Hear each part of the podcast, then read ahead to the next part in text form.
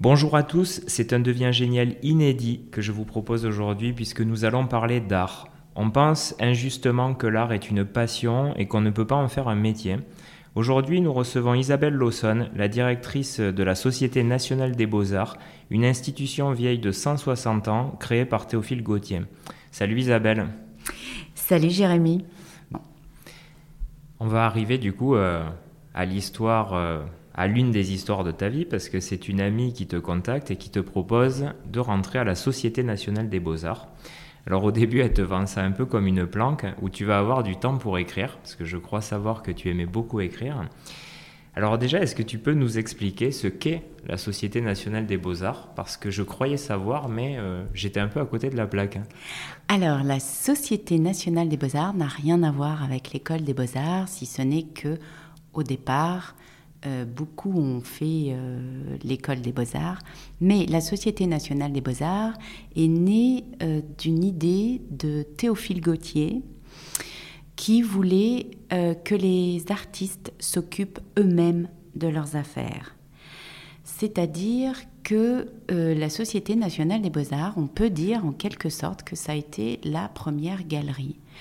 Il ne faut pas oublier qu'à l'époque, donc on est en 1862, que les galeries d'art n'existent pas et que l'art se trouve dans les salons des aristocrates, des bourgeois, et qu'il euh, y a euh, un seul salon qui est le salon officiel, donc euh, qui permet aux artistes de montrer leur, leur travail.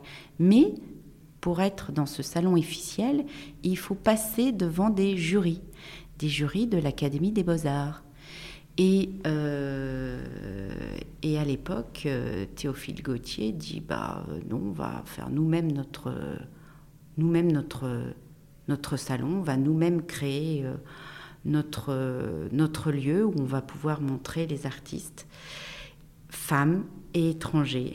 Parce qu'à l'époque, il y avait un seul salon, c'était le salon des artistes français et le Salon des artistes français ne montrait que des artistes français.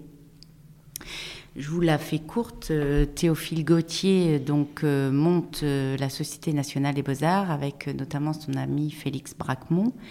Et puis, c'est une société, vraiment une société enregistrée au registre du commerce. Et évidemment, ce sont des artistes et pas des chefs d'entreprise. Donc, la Société nationale des beaux-arts se casse la gueule, se casse la figure. Et euh, donc, ferme boutique, si je peux m'exprimer ainsi. Et euh, quelques années après, donc 1890, arrive Puvis de Chavannes, qui claque la porte euh, des artistes français parce que Puvis de Chavannes, avec euh, Félix Braquemont, souhaitent exposer leurs amis, notamment japonais. Euh, Félix Braquemont a été l'inventeur du japonisme et c'est lui, c'est grâce à lui, on lui doit Okusai et tous les autres. Et donc il veut montrer ses, amis japonais, chinois, qui à l'époque arrivent de façon euh, massive, c'est beaucoup dire, mais euh, arrive en France. Et donc la Société nationale des beaux-arts a été la première institution à, montrer des artistes étrangers, et notamment japonais, chinois, coréens, euh, et les femmes. Les femmes. Il y a une exposition qui s'est appelée Pionnière l'année dernière au musée du Luxembourg. Et toutes les femmes qui ont exposé, presque toutes les femmes qui ont exposé euh, dans cette exposition, ont exposé, ont démarré avec la Société nationale des beaux-arts, qui faisait une part belle aux femmes. Euh, n'oublions pas qu'il y a, euh, c'est récent que les femmes exposent en tant que femmes peintres, femmes sculpteurs. Euh, et la Société nationale des beaux-arts a été, ben, on va dire, euh, la première institution euh, à exposer des, femmes en tant qu'artistes. Au début, ça part un petit peu mal. parce que 15 jours après ton arrivée, tu tombes enceinte. Alors là, clairement, tu t'attends à ce qu'on te pousse vers la sortie, mais contre toute attente, on te félicite. Alors ça fait une bonne transition avec ce que tu disais hein, sur les femmes qui exposent, etc. Donc c'était déjà une entreprise moderne dans sa vision des choses. Voilà 20 ans que tu te bats pour moderniser cette institution toi aussi. Alors, c'est quoi ta mission exactement? Alors, je, reviens au fait que, que je, donc, j'arrive effectivement et 15 jours euh, après mon arrivée, euh, je fais un test de grossesse et effectivement, je suis enceinte. Et là, je, me dis, bon, bah, c'est mort, euh, ils vont pas me garder, euh, donc je, je, les préviens. Et là, le président de l'époque se réjouit et me dit, oh, une naissance, mais c'est merveilleux Voilà, donc, il faut dire que j'ai des employeurs bah, qui ne sont pas des employeurs comme tous les employeurs, mais j'ai des artistes. Et là, euh, je remercierai jamais assez euh, Feu Monsieur Étienne Hautefray euh, et tous les autres membres du conseil d'administration et du bureau qui, qui accueillent cette nouvelle avec une réjouissance assez incroyable.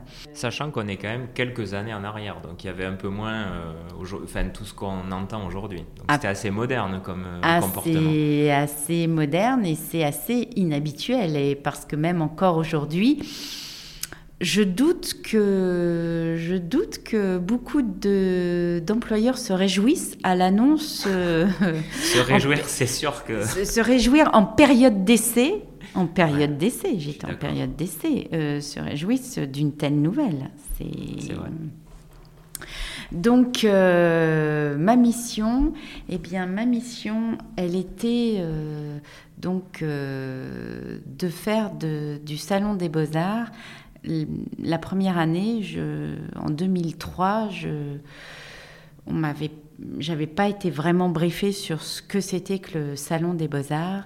Et là, je m'aperçois que euh, bah, c'est vraiment euh, du grand n'importe quoi, qu'il n'y a rien d'organisé, qu'il n'y a aucun process, que le salon perd de l'argent, qu'il n'y a rien qui tient debout, c'est amateur au possible.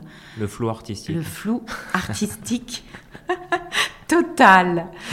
Donc, bien, euh, je me suis dit, le prochain salon des beaux-arts ne va pas être, euh, ne sera pas du même acabit. Donc, c'était il y a 20 ans. Et donc euh, là, je me dis, ah, là, il faut des process, il faut de la procédure, il faut faire, il faut se mettre à la compta, il faut faire des budgets. Ils y étaient, il y en avait, mais ils n'avaient ni queue ni tête remettons un peu d'ordre dans tout cela et donc euh, professionnalisons ce qui ne l'était pas vraiment. Et donc, bah, depuis 20 ans, j'essaye, avec évidemment, je ne suis absolument pas toute seule pour faire cela. Il y a euh, autour de moi euh, des membres, c'est une association, donc il y a des membres du conseil d'administration, il y a les membres du bureau. Et les membres du bureau ont aussi beaucoup changé, euh, énormément évolué. Euh, les membres du bureau euh, sont aussi de, des professionnels dans leur art. Il y a 20 ans, personne ne maîtrisait Adobe, personne ne maîtrisait Illustrator. Il y a 20 ans, Instagram n'existait pas, Facebook n'existait pas. Je recevais, euh, dans l'année, si je recevais une cinquantaine de mails, c'était beaucoup. Euh, j'allais dire maintenant, je reçois euh, presque par jour. J'exagère peut-être, mais mais, mais si peu. De, gens qui te sollicitent euh, De gens qui m'envoyaient des messages pour euh, participer au Salon des Beaux-Arts, par exemple. Et justement, alors cette évolution-là, en 20 ans avec les réseaux sociaux, est-ce qu'elle a permis à plus de gens d'éclore, ou en tout cas de se montrer davantage? Est-ce que c'est un atout? C'est clair, ah, c'est indéniable. Vous ne pouvez pas maintenant exister en tant que peintre si vous n'avez pas de réseaux sociaux. Hmm. C'est impossible, même en tant que même en tant qu'association, euh, sans réseaux sociaux, j'allais dire vous êtes mort. Donc là, effectivement, il a fallu euh, s'adapter, il a fallu euh, être curieux, il a fallu se s'inventer, se réinventer, et il a fallu, j'allais dire, évoluer l'intelligence c'est ça, hmm. c'est l'évolution. Euh, la théorie de l'évolution, euh, si on n'évolue pas, euh, si on ne s'adapte pas, plutôt que, j'allais dire d'évolution, mais de s'adapter, si on ne s'adapte pas, on est mort. Voilà. Alors, on l'a dit hein, un peu déjà depuis le début, tu souhaites mettre en lumière les artistes femmes, les artistes aussi étrangers. Est-ce que c'est une manière de s'engager dans la lutte pour l'inclusion puisque c'est aujourd'hui une thématique qui est hyper importante et, tant mieux. Est-ce que toi, c'est une manière de, de, mener aussi ce combat euh, à ta façon? Alors ce combat, je pense que il est né déjà dès 1862, dès 1890, de faire la, la part belle euh, en fait à tous les talents et de ne pas en exclure en fait, c'est ça. Mm. C'est de, de, n'exclure personne. Puisque comme le disait Brancusi, en art, il n'y a pas d'étrangers. Et en art, je rajouterai, il n'y a pas de sexe. C'est-à-dire que euh, longtemps, les femmes ont été mises euh, de côté, non pas parce qu'elles n'avaient pas de talent, mais parce qu'on leur, on les empêchait. Et la SNBA a juste cassé cette barrière et a ouvert les portes et j'ai à cœur de continuer ce que Théophile Gautier et les autres euh, euh, ont fait, c'est-à-dire de ne pas empêcher. Merci beaucoup Isabelle pour ces infos euh, qui sont quelque part un début de réponse pour se lancer quand on a un petit talent qui germe. Euh, et, si vous avez aimé ce podcast, eh n'hésitez pas à en parler, à nous mettre un petit like, un commentaire, euh, voire même encore mieux 5 étoiles sur Apple Podcast. Je vous retrouve bien sûr très bientôt et Isabelle, je te dis ciao. Ciao Jérémy. No.